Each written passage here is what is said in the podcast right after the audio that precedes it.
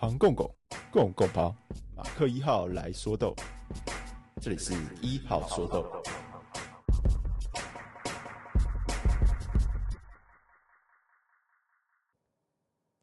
大家下午好，欢迎回到一号说豆，这是一个为各位剖析每月精品分享包、选品秘辛的语音节目，不会太长，十五分钟，刚好配上你一杯咖啡的时间。我是马克一号，也是这一期精品分享包的创作人。我是露露老师，大家好。我们这一期呢是二三一零期，是我们二零二三年十月份的分享包。我们这一期的主题是什么啊？丰饶海岸，Costa Rica。那其实这就是哥斯达黎加嘛。哥斯达黎加这个它是西班牙文，它的原文的意思就是丰饶海岸的意思。但是哥斯达黎加这个地方其实蛮特别的，就是以过去命名的人来说，他们是西班牙人。西班牙人发现新大陆，然后他们进而就把这些地方当做他们的殖民地。那最主要，他们要产，他们要要在那边找到的东西就是金矿跟银矿嘛。那其实哥斯达黎加就是没有金矿也没有银矿，所以为什么它叫丰饶海岸？它是整个就是他们。中南美洲殖民地里，就是相对就是没没什么天然资源的地方，嗯，对，然后但是他们就被形容为丰饶海岸。然后有有一个传说是，有一个传说是当初就是这个呃，我们的西班牙人他在正式登陆之前，嗯，航行过这个海岸，就是沿着哥斯达黎加中美洲地峡最细的地方这样开过去，然后就看到很茂密的丛林。然后看到了上面生活的原住民们，然后据传原住民身上都带着各种银饰、金饰。哦，所以以为那里有很多金银矿。他们以为这个地方、这个区域就藏很多，嗯，但其实就是这个区域其实本身是没有什么这类的矿产的。所以原住民的首饰是 可能是其他地方来的啊，因为这个地方古文明很发达嘛，他们有贸易，对他们这个古帝国，所以其实可以可以理解当初他们看到他们身上有这些首饰哦。好，那我们这一期呢？呃，其实哥斯达黎加，你有印象吗？哥斯达黎加，我们几个月前才来过哥斯达黎加，没有，对不对？烂死了，就不晓得大家有没有记得？应该应该会有记得。哎、欸，你如果不记得的话，我就觉得那个、欸、很难过。这样子，因为其实我在就是分配主题的时候，我都会思考说，就是这个东西你们多久前喝过啊？你们会不会会不会腻啦？就是我都我都会想这些东西，然后让你们喝一喝都不记得，那我我也不用想这些东西。对啊对啊，你可以啊，你就是一个主题，然后重复好几次，大家就会印象深刻，真的学到是吗？我从现在开始，我每个月都哥斯达黎加，我连续哥斯达黎加六个月，我 看有没有人不记得。欸、你你干脆就一个主题，然后走一季三个月。哦，其实也是可以啊。我，哎，我们其实有个有个想法是，就是会有一个小主题包。有点像是奢侈选品，嗯，奢侈选品是一个选配嘛，然后它选配的概念是你去选配世界上各地各种原因，反正很昂贵的咖啡，嗯，对，那可能我们就可以有用类似的概念，那就变成说去选配某个地区，或者是某个某种处理法、某种味道，然后可能是你一次选配是三期或四期、五期这样子。然后它就会是一个、oh. 一个小小的主题，除了除了我们的环游世界分享包之外，额外的一个小小的主题。那一定要订阅原本的分享包才可以做这个啊？对啊。哦、oh,，所以它也是一个加购。对，就是跟奢侈选品像很像的东西嘛。Oh. 你可以加购奢侈选品啊。有些人对奢侈选品就比较无感，他觉得他不想要花那么多钱喝，那、oh. 就可以。我可以加购一个厌氧分享包。对，或者是哥斯达黎加组合，喝到你记起来。对。有啦，我们哥斯达黎加几个月前，二三零四哦，四月还几月忘记了，我直接忘记。反正我们几个月前有来过哥斯达黎加啊，那时候的主题我们在讲是密处理啊，哦，我们重新讲的是密处理嘛，说为什么呃这个地方会产生密处理的这种处理法，然后密处理有什么特别的，然后大家喝了几种不同的密处理法，然后刚好那次选密处理法可以让大家去互相比较不同的密处理产生的。这个我就有印象了，我只是忘记它是哥斯达黎加。嗯，蜜处理就一定是哥斯达黎加。嗯。那我们这一次呢，就是每几个月我们又回到哥斯达黎加，其实是因为我本来就一直想要做哥斯达黎加本身的东西，是蜜处理之外的。蜜处理是哥斯达黎加一个特色，可是哥斯达黎加的咖啡其实不止蜜处理，它呃是一个算是一个生产咖啡很有历史的国家。在在中中南美洲来说，它也是很有历史的国家，而且它跟它的邻居相较之下，它的生产方式也比较特殊。然后特殊的地方是它是小农，它主要是小农体系的，跟它邻居就是稍微有点不一样。这样，然后它也曾经是就是世界上顶级咖啡的代名词，就跟它的邻居巴拿马是哦并驾齐驱的。哦，对，但是就一直到今日，我们听到哥斯达黎加的时候，其实大家脑袋里会出现的都只剩下蜜处理。嗯还有呃那几个那个音乐家系列，嗯，是什么歌？呃，贝多芬那个那系列的那个是哥斯达黎加嘛？只是现在可能我们听到哥斯达黎加咖啡，脑袋也会有的想法。但我就想要带大家做那些没有认识到的东西。为什么他后来不是顶级咖啡的代名词了？它最主要原因就是被蜜处理排挤啊，就很好理解啊，因为蜜处理本身不需他们的水资源使用就会比较少一点。然后在风味上也有特殊性，那呃，像呃，再加上他们本身是发展蜜处理最早开始发展的国家，所以他们的生产者就是掌握蜜处理的技术掌握的非常好，所以就有点排挤的状况，变成说大家都转而去使用蜜处理的处理法，那其他的那些其他的日晒跟水洗这种比较传统处理法的比例变得非常的少。按蜜处理不能做顶级咖啡吗？可以啊。它的蜜处理当然还是很好啊，可是像大家就只会想到蜜处理，哦，就你就不会觉得说，那你们想到哥斯达黎加就觉得它是它是一个比较比较特殊的处理方式，还有一个比较特殊的味道这样子。但其实它本身，它过去曾经是非常大产量的，然后是水洗处理的咖啡是非常好的咖啡豆，嗯，对，是这样的。所以这是为什么这次又会回来我们哥斯达黎加的主要的原因啊。好。好，那我们接下来呢，我们就直接直接什么？开始讲豆吗？想要随时都买得到马克不是咖啡店的豆子吗？现在在官方商店已经有常驻各期的好评选豆，只要登录会员，记得登录会员，不管你有没有订阅，都可以没事就带两包回家，送礼自用提升，好选择。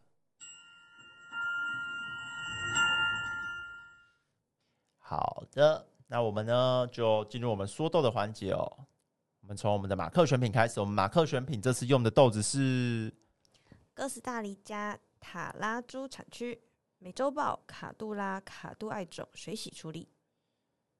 呃，这一只豆子呢是哥斯达黎加的水洗处理。哥斯达水洗处理，我想应该很多人没喝过。就是在现在的台湾的这个精品市场环境中，你要喝到哥斯达黎加水洗处理。也没那么容易，可是如果你喝个那个星巴克，可能就会喝到。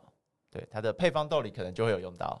对，它星巴星巴克是采购蛮多哥斯达黎加豆子的，主要原因还是因为就是哥哥斯达黎加这里就是很注重那个这叫什么有机种植的关系。对，所以哥那个星巴克这些大型采购商他们也会去注重这件事情。嗯，那如果你要喝单品，然后它是哥斯达水洗的话，那一定是。非常少见的。那哥斯达黎加水洗，它在中美洲这里的豆子，中美洲的豆子都有一个中美洲豆子水洗豆的调性。那我自己是觉得哥斯达黎加的水洗豆呢，又再特殊一点，它要再轻柔一点，它比较没有那么厚重。嗯，我觉得我觉得它是有一个自己的特殊性在的。那我们这次用的这一支呢，是来自塔拉珠产区，是我们哥斯达黎加最大的产区。那用的品种呢，一样是卡杜拉跟卡杜艾的混合混合种，然后不是混合种，是混混混货的混货的处理批次。那为什么会混货呢？这就跟我们这里的生产模式有关系。就刚刚最前面稍微有提到，这里很特别，跟它邻居不一样，这里是小农体系。它的邻居巴拿马，还有什么洪都拉斯、瓜地马拉，还有哪里？呃，萨瓦多。我刚才念这几个，其实还有洪都拉斯也有小农体系，嗯、对，但。但洪都拉斯大概是一半一半啦。那我们的哥斯达黎加基本上完全都是小农体系，除非是有一些近代才成立的庄园，比较大型的资本进入成立的庄园，那不然哥斯达黎加这里完全是小农体系。那它小农体系的原因呢？我们刚刚其实也有提到，因为它没有矿产。然后这个地方呢，哥斯达黎加它因为没有矿产的关系呢，它在过去殖民的时候就没有什么开发，所以呢，它没有工业化。对，那也以至于它就没有这些大型的资本那在过去那个年代来说，这是一个劣势，它等于就比较没有发展。对。可是到了近代来说，它变得它是一个，哎、欸，它反而变成一个转型的利器。它根本没有工业，它完全不需要转型，它本来就是这样，它不需要转型。对对对，它所以所以这就，就是哥斯达黎加为什么它是一个从它是一个很它是一个就是从过去到现在的一个一个逻辑是是一致是一贯的，一直到现在，嗯、就是哎、欸，为什么全部都是小农的一个很重要的原因就是这样子。然后会是卡杜拉跟卡杜埃混。混在一起，就是因为它是小农，每个小农种的不一样。有些小农他可能有只种一个品种，可是一个小农的量不够，所以当他处理厂要处理的时候，他会混很多个小农的一起处理，那他就有很多品种混在一起。对，所以那最主要这里种植的就是卡杜拉跟卡杜埃两个品种。那我想要问说，他他为什么没有写他是什么处理厂，然后写了一个美洲豹啊？对，很好。我们这次这个你的问题问的很好，帮你加十分。我们这次选了三个豆子，刚好我就去配合了一件事情，就是我们呃因应小农系统而产生的不同的不同的，应该算不同的出口模式，不同的生产模式，生产是跟出口接在一起的。对，我们这一个的美洲豹，这个名字是哪来的？这个名字是来自于呃我们咖啡产业链的比较下游的地方。是我们的贸易商，这名字来自于贸易商，呃，是很有可能是来自于那个销售国这边贸易商，就是台湾这里的贸易商。哦，它是定制豆。嗯嗯嗯。那他为什么要用这种自己取名字的方式呢？气做的，应该不能说它是气做的。那叫什么？就是这期我之前有讲过，他要掩盖生产地资讯。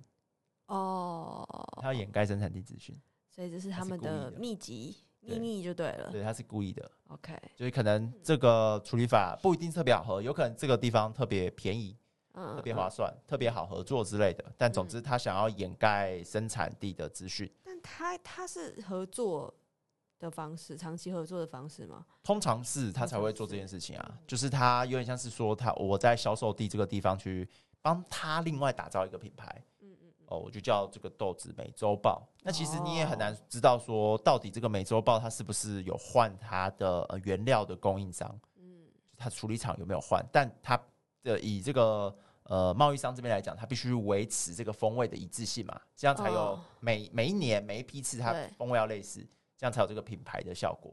对，就会知道说这个贸易商这个品牌它这样子的风味的呈现。那我就想问了。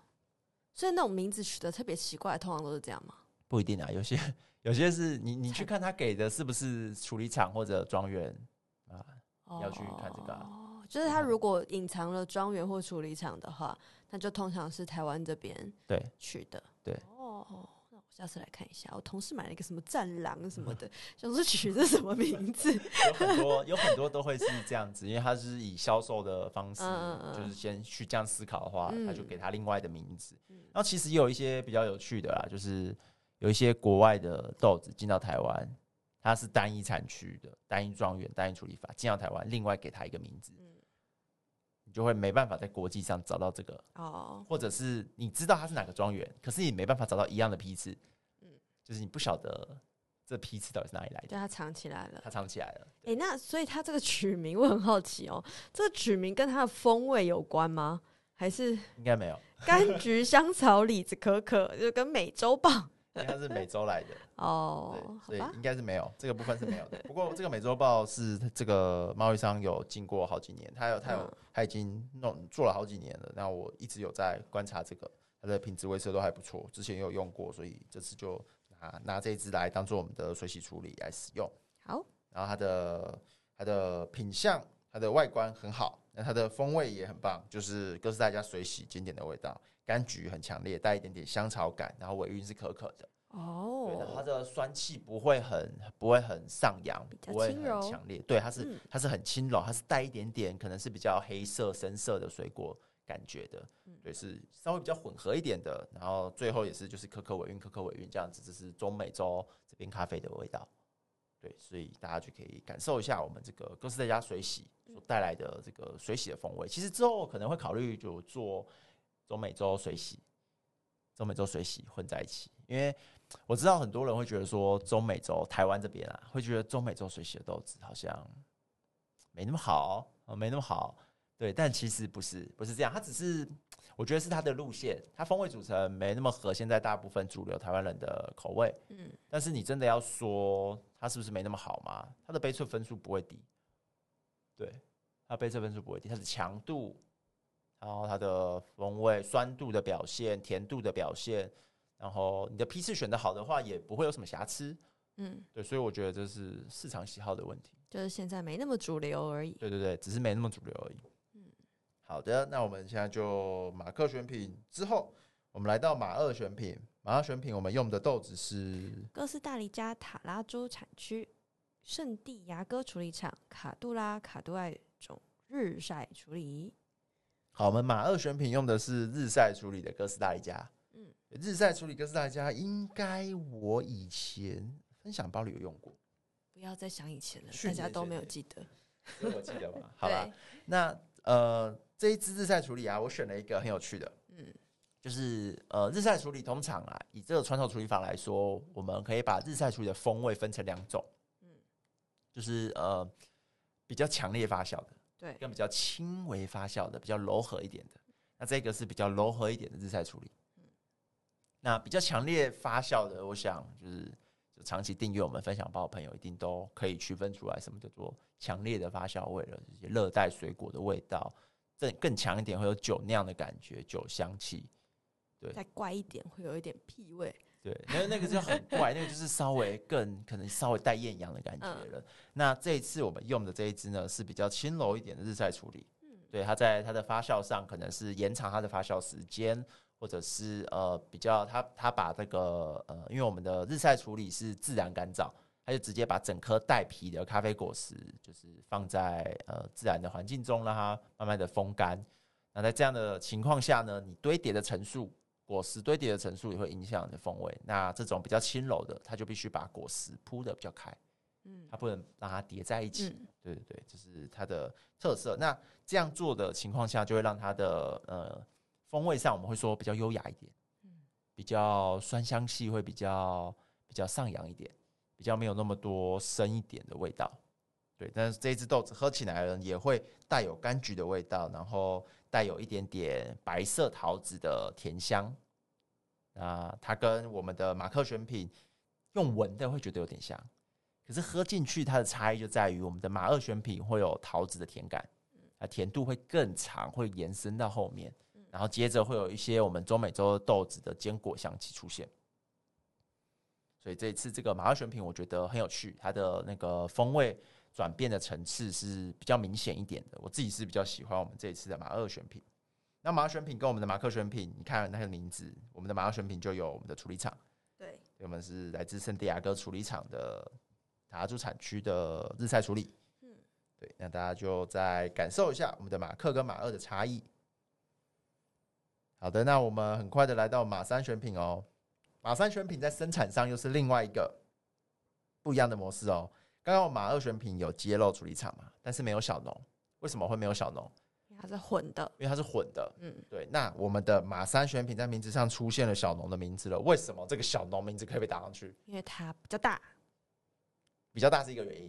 第一个，它的生产量可能够多。嗯。第二个，它生产的品质够好。哦。它原料提供品质够好。如果你拿来，然后你的你的咖啡果实都乱摘一通，你没有全部都是就是全红的浆果才摘下来的话，那处理厂其实不会愿意帮你做单一批次冠名，这不是这样怎么卖？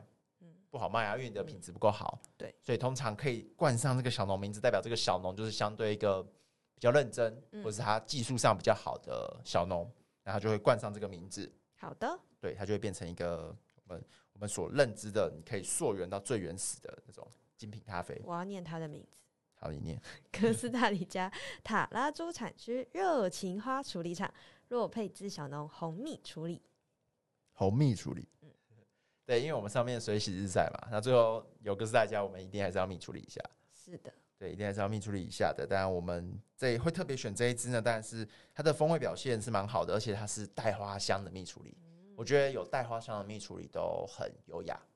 它它除了本身蜜处理给人这种很圆润的风味呈现之外，它再带上一点淡淡的花香，就是可以有花香的蜜处理味道。我也很喜欢，就是你会觉得它层次好像比较丰富，对，它就会多，它就多一丝味道。除了它本身圆圆的那种很圆润的口感，这样在，因为本身蜜处理它不会很强烈的，它又不会有那种味道，这样强烈的冲进你的鼻子里，是带一点点花香的话，就会很棒，它就会变得这个蜜处理就会变得超棒的。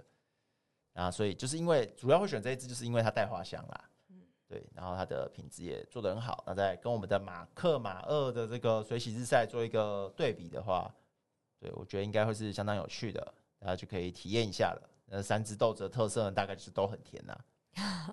哎、欸，你昨天是不是有喝马三？对啊，对，你觉得怎么样？我觉得很甜诶、欸。对，马三超甜的、欸，超级甜。嗯，而且最主要还是它，呃，它是有带焦糖焦糖尾韵的。嗯，然后我有把我们的马三稍微烘的深一点点。嗯，对，如果去看那个我的那个冲煮笔记，我们官网上的冲煮笔记啊，要记得去看，就是上面有写说，呃，这豆子的烘焙度，然后还有我的建议方式，就是我在冲煮测试的时候的一些感想跟心得。嗯然后马三我稍微烘的深一点点，所以在烘焙度上会被标记为中浅焙，比浅焙稍微再深一点点。马二我有烘的深一点点，然后烘深一点点，为原因是因为我想要把那个坚果感烘让它呈现的更强烈，所以我把烘焙度也带深一点点，也是中浅焙。那马克的话呢，我想要让它的酸感、酸香气强烈一点，所以我把它留在浅焙的层次上。对，大家可以看一下哦。好，最后进到我们最后一只豆子。奢侈选品，夏威夷可纳产区阿罗哈庄园 Tipica 种水洗处理。夏威夷可纳，可纳是什么？夏威夷可纳，这个有听过的人，我想你们都有点年纪，是吗？哦，还好，还好，我不熟。夏威夷可纳呢？它其实就是在上个世纪，你听起来很久，上个世纪是二十几年前，二十年前也很久了，好？吧它其实就是在上个世纪，跟我们所谓的这个牙买加蓝山哦。并驾齐驱的两只豆子。哦，牙买加蓝山就会听过，对，但是夏威夷、因为我们会有蓝山风味嘛，哦、比较对对对比较没有可纳风味，对对对。对，对，但它其实就是在那个年代，它就是跟我们牙买加蓝山是，因为他们的在风味上的呈现其实有点接近。呃，牙买加那边的产区呢，它是在我们的加勒比海之中的岛屿上，所以它就是在岛屿，它就是在以它的环境气候来说，其实跟我们夏威夷是有点像的，它也是在岛屿之中去种植的咖啡，然后他们用的品种呢也很接近，呃，我们牙买加蓝山的 Typica 种有传闻应该是从我们的那个什么，那个那个巴纽。巴纽 Papua New Papua，我忘记它的全名是什么了。巴纽啊，我们之后再补充。反正就是应该是我们巴纽，就是我们的那个澳洲上面那一块啊，哦、那块岛就是进来的品种是从那边带进牙买加蓝山的。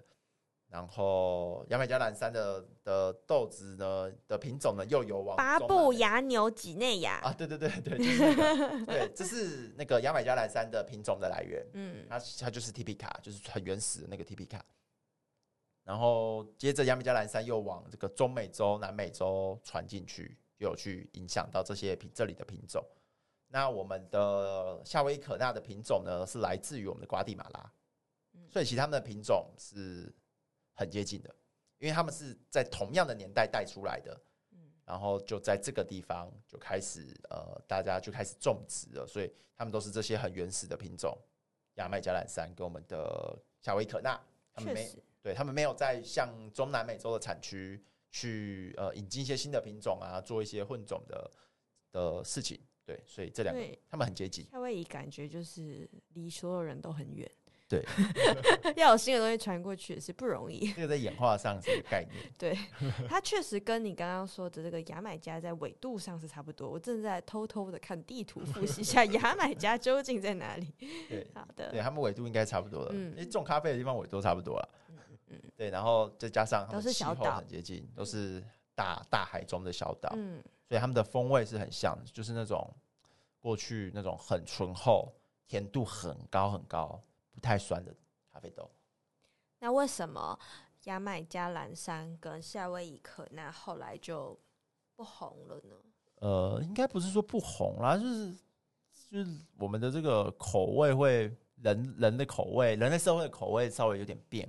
所以不是他们做的不好，是哦，他们没呃，就是什么什么第几波革命之后，我们开始喝这种比较浅烘焙的咖啡，比较追求咖啡的酸香，它的原始的这种层次的变化。然后他们没有跟这个流行，就对。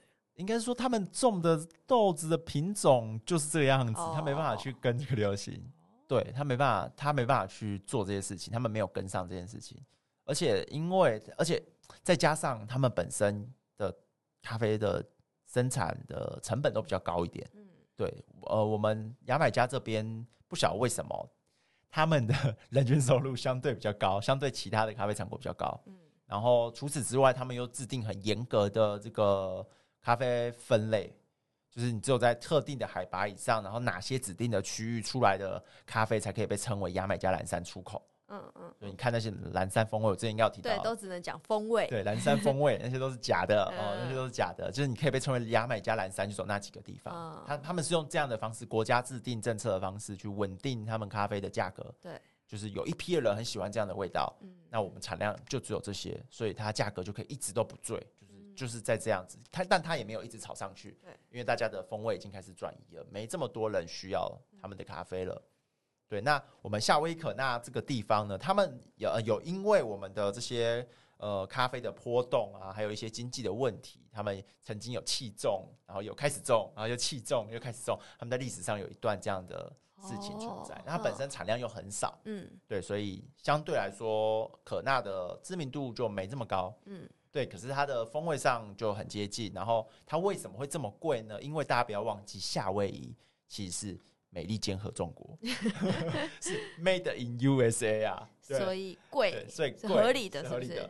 就像台湾的咖啡，人力很贵，不管怎样，就是每公斤一千起跳，一包一千起跳。也不一定好喝，对，因为没办法，因为我们的人力就是相对那些咖啡生产国就是很高嘛。嗯、我们时薪虽然大家说很少，你时薪也要一百多，你一百多拿去那些咖啡生产国，你都是富翁了。OK，对啊。那如果你说以夏威夷来说的话，哇，那就更不得了了。所以当然他们的豆子就是夏威夷可纳，就是维持在这个区间。哎，可是其实夏威夷可纳他们也有法规规定说，哪只有指定的区域生产的咖啡可以被称为夏威夷可纳，可以被称为可纳，就这个品牌名称。对，但没有牙买加蓝山这么严格。对对，因为其实他们的全球的需求量也没有这么高。那听起来就是很没竞争力耶。对啊，就是很贵，但是也不一定好喝，跟台湾咖啡一样。是美国制造的。OK，好，就像苹果一样。好，那我们就讲完了。哎，对了，这次这个夏威可纳，这次夏威可纳没有没有征购团哦。太贵了，太贵了！这珍购团我就是不会有人买，就算有人买，就是那个我卖不完。所以整个这个这这种超贵的豆子，我们通常都是就是大家就是我们有有加购奢侈选品的，那才会有。对，大家就可以体验一下，绝对划算。你们这个加购赚爆，赚爆！我就不讲，我们不要太四块，不要讲它多少钱，是不是官网有？可以自己去看。不晓得，我我有写吗？有啊，我记得有哎。啊，有我那个充足笔记好像会写，然后会写它大概的市价多少。对啊，你们可以就是去搜寻一下网络上看有没有人在卖，你就会知道它大概多少钱。也要认明哦，它必须被被可以称为夏威夷可纳哦，不是夏威夷来的就这么贵哦。嗯，好，OK，那我们这边豆子讲完喽，接下来我们就进入我们下一个单元。好，我们回来了。好，我们接下来呢还有点时间，我们来跟大家聊聊一些事情。是什么事情就是我们这个哥斯达黎加这个地方啊，还有一些很有趣的事啊，我们有放在我们的那个马克字里哦跟大家稍微提到哦，就有一个部分，我们的图说就特别有写到说，哥斯达黎加他们是再生能源使用率九十九 percent 的国家，哥斯达黎加在二零一三年准备关闭最后两个动物园，停止野生动物的圈养。哥斯达黎加的居民识字率高达九十七 percent，远高于它的中美洲邻居们。你在听到这三个情报之后，你会不会有什么对这个国家会不会有什么想法，或者说什么想象？就是很进步价值，对，就是他左派，就是他们好像走的很前面，对对对，走的很前面的感觉。他们好像就是可以做一些你觉得哎、欸，好像不错，可是。有办法做吗？的事情，但他们都都可以做到。对，那是为什么？因为他们没有工业化过。对，刚刚有讲到啊，刚刚讲到，因为他们没有工业化过，对，因为他们没有工业，嗯，所以他们根本不需要转型，嗯，他们没有污染，他们不用，他们不用烦恼要怎么处理污染的问题，所以呃，哥斯达黎加这里的人民啊，我觉得他们很有趣，他们就是整个社会的氛围就有那种要跟自然共处的的这个心情，然后哎、欸，这个这一次没有讲到，上一次我觉得有讲到，就是哥斯达黎加还是一个没有军队的国家。没有吧？你上次有讲到吗？有，上次应该我有提到。我很震惊哎！哥斯达黎加是没有军队的国家，它不是唯一一个没有军队的国家，可是它是整个美洲唯一一个没有军队的国家。可是那国家组成几要素里面 没有军队吗？对，有吧？没有啊、哦，没有，不一定要有军队，不用有军队啊、哦，对啊，你可以靠美国的军队，哦、是这样子。对的，哥斯达黎加缴税给他吗？然后他就会他就会帮忙这样。对。那他为什么会没有军队？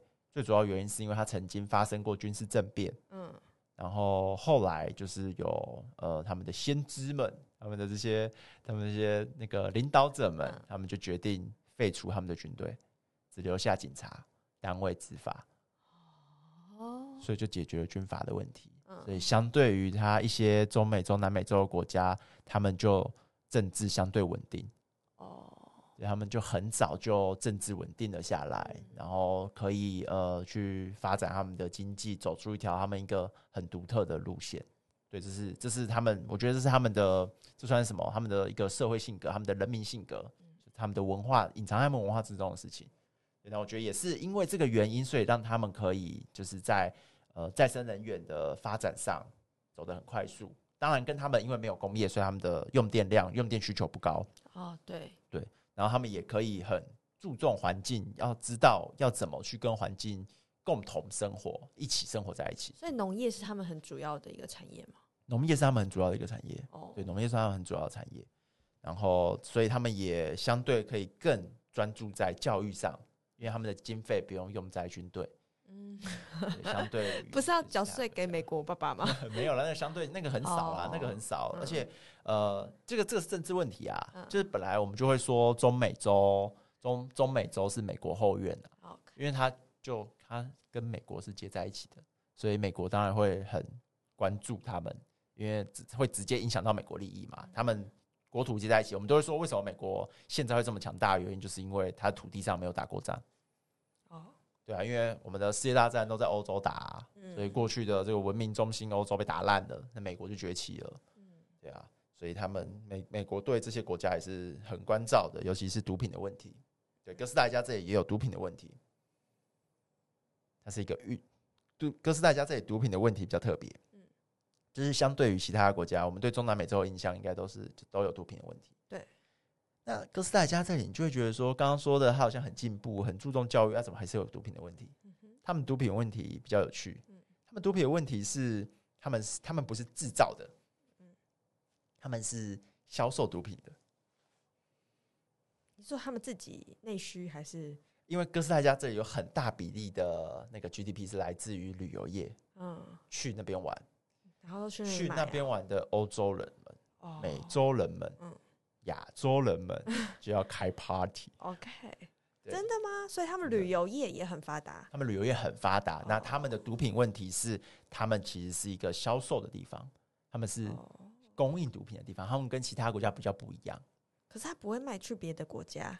当然会啊会，会有这个问题啊，所以就会有中从哥斯达黎加中转出去的问题。中转，所以他没有制造，他们比较没有，他，他是他是中游，对，OK，他们没有制造，他们就是比较不一样，他们没有制造，对，但是他们就是会有会有这个，他们也是有毒品的问题存在。这个贸易，毒品贸易就对了，对对对，这是其中一个部分啊。那我想跟大家这里这里想要跟大家讲的是那个啊，关闭动物园这件事情，嗯，关闭动物园这件事情真的是很先进。因为我自己我自己是觉得啊，我自己是有个想法，就是你的动物园，你的经费不够的时候，就不要开，因为你没办法就是塑造那个比较自然一点的环境，比较好的生产的那种生活的环境的话，那我可以动物少一点啊，但是我环境做得很好啊。你要怎么动物少一点？你猴子养一只吗？不是啊，动物种类少一点啊。上次像我们我们那个狒狒。人家养了几只，他他他连自己有几只都不知道，他还要现场在那边点。对啊，所以你你根本其实你根本经费不够啊，你没有足够大的土地，嗯、你没有足够多的经费的话，你做这个动物园，这个你可能是要做所谓的生命教育，对，就是变得没有意义了，会还有反效果，对，就变反效果，大家变得有点像在马戏团里看这些动物的感觉，嗯、就相对来说，尤其是台湾的动物园，相对一些国外比较大型的，我们有在影片里看过的动物园。就是他们是一个 OK，开车进到他们圈养动物的地方的那种动物园的话，虽然说，哎，我们的木栅其实很大，我们台北木栅其实很大，可是我没去过国外的，就觉得，那你可以叫他们多订一些咖啡。哦，没有，你也不会领钱，对，那你可能要叫政府调薪。你这样讲，我就觉得很想，比如说哪一个动物园是很厉害的。哎哎、欸欸，如果如果以台湾来说的话，如果你有钱，可以去那个、啊、六福站哦。啊？他们他们有类似的概念，应该是在屏东还哪里？他们有一个类似的概念，小型的动物园。是啊、哦。对，可是那很小啊，那个比较没那么原始。嗯、对对，不然你可能就是要到国外比较大型的动物园去。因为我自己是去过澳洲的。嗯，那是怎么样？雪梨的。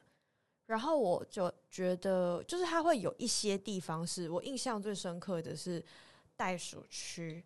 然后袋鼠区它是一个铁铁，就是铁栏围起来的空间，然后你是人走进去，所以你人走进去就是跟，会跟他在里面打拳吗？对，所以你人走进去的时候，你是跟袋鼠在同一个空间。然后你知道，你对袋鼠的刻板印象都是袋鼠全身肌肉很猛很可怕，所以我走进去就想说，认真吗？袋鼠可以这样跟他同一空间哦？然后，然后它就中间有一个步道，然后人就是走在那个步道中，然后步道的两边就是袋鼠，但是那个步道就是完全就是可以走过去，因为步道旁边就是草皮。所以你完全是可以走过去，那袋鼠也是可以完全是可以走过来的，所以我就抱持着一个有点紧张的心情走进去，然后就发现，因为我是在澳洲的夏天去的，发现这些袋鼠全部都待待在那个很远的那个阴影区，然后躺在那边，一副根本就懒得理你的样子。对啊，可是看了就有点无趣，你知道吗？就呃哦好，就会看到有在动了，就是哦那只终于有在动了这样子。所以是希望怎样？然后起来打拳吗？但是就是对，因为太热了。对对对，雪梨夏天真的很热，所以他们就会就在阴影区这样子。他们这就，就是他们的那个野外生活就是这样。对，可能吧。然后那时候想说，那真的是很考验人民素养哎。就是如果有人，就是他可以，他可以走过去，或者他会，他可以朝袋鼠乱丢东西，那他就被揍啊。对，可是那就会发生很可怕的事情。那所以这才是，这才是所谓的。教育啊，uh huh. 你就知道说你不可以惹他，不然会揍你。不是把他关在一起，然后告诉我们的小朋友说他被我们控制住了，很安全。嗯，uh, 对，你应该是跟小朋友说这这种动物的习性是什么，他喜欢的东西是什么，他不喜欢的东西是什么。你不能对他怎样，你可以对他怎样，对啊，你把他关在那边，其实就是大家都觉得说关着我们就可以控制他，嗯，对啊，但其实就不是这样子的。我就觉得，我就觉得，就是最近高雄那个寿山动物园。相对来说，环境就比较小一点，对，因为经费的问题嘛，场地的问题嘛。但是你又会有，就是哎，是不是要留这个地方给我们的小朋友，让他们可以看看这些动物的这个、嗯、这个讨论在？对啊，我一定要有啊，我不能没有啊。可是你相对哥斯大黎加，他们在想的是，还要把结束圈养动物的这件事情。嗯、你要看动物的话，我们就我们去他们家里看啊，我们可以去柴山里看猴子啊。对吧？我们可以踩踩看猴子吗，所以就是这是一个，这是一个可以可以讨论。但是有比较折中的方法，啊，就是木栅最近都在做这样子的改变。有吗？说什么？就是木栅新的袋鼠决斗？不是，木栅没有袋鼠吧？就是木栅新的园区啊，就是那个热带，诶、欸，是热带雨林区吗？他开了一个新的馆。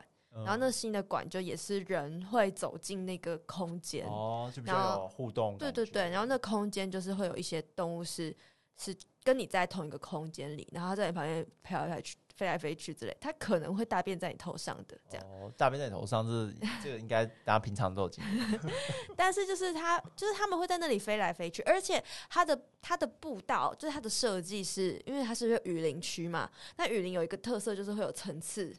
它会有下面的树冠层的，然后比较高的第一树冠，然后更高的树冠层，然后或者是会有水流的，哦、所以它的步道你在走的时候，你就是会，你就是会它是螺旋状的，哦，对，所以你是可能从低走到高，从高走到低，忘记了。对，但是你就是会去经历那个雨林的不同的层次哦，不同高度，对对对对对，步道就可以看到不同高度的生物，他们在干什么？对，因为大部分都在睡觉。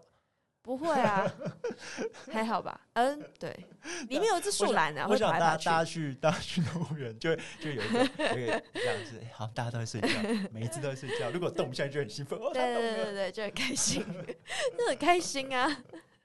对，好啦，那我们这里这里就这样，这里就这样了。我们这一次哥斯达黎加的主题，应该算是把哥斯达黎加做一个比较完整的总结，相对于。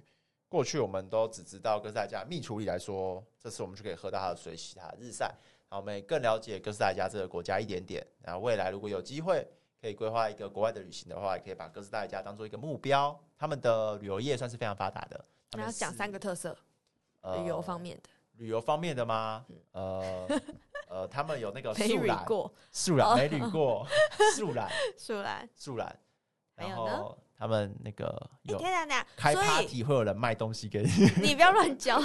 等一下，所以那个树懒就不是去动物园看，是去他的家看。他们他们应该去那边，我之前有看过，他们是一个类似富裕中心的地方，保育中心的地方，那他就盖在他们家里哦，所以。它那个保育中心，它会有一些救伤的单位，嗯嗯，那就可以看到那些救伤，就是可能妈妈不见了，小孩掉下来的，他们就会把它养在那里，养到他有长大有能力出去，他们就野放，所以是一个相对也很原始的建筑，然后旁边就是他们原始的雨林了。哦，了解。所以他们的这个生态旅游，嗯，是非常发达的。然后再加上呃，中美洲这边人民的性格，他们也是很热情，也是很欢迎，就是。各各国各种颜色的人，对，所以这个这个地方是一个很好的旅游胜地，而且他们的治安相对来说，中南美洲来说也是相对好。好的，对，好的，那我们这一期就到这里为止喽，我们就下一期见，拜拜，拜拜。以上节目由马克不是咖啡店自制赞助播出。你可以在 Spotify、Apple Podcasts、KBox、SoundOn 等等的 App 上找到马克不是咖啡店的最新节目。马上订阅或是关注，让你的每一杯精品都有咖啡制作过声音随时在旁。如果没有使用以上 App 的习惯没有关系，追踪马克不是咖啡店的 LINE 就可以获得最新的商家资讯通知啊。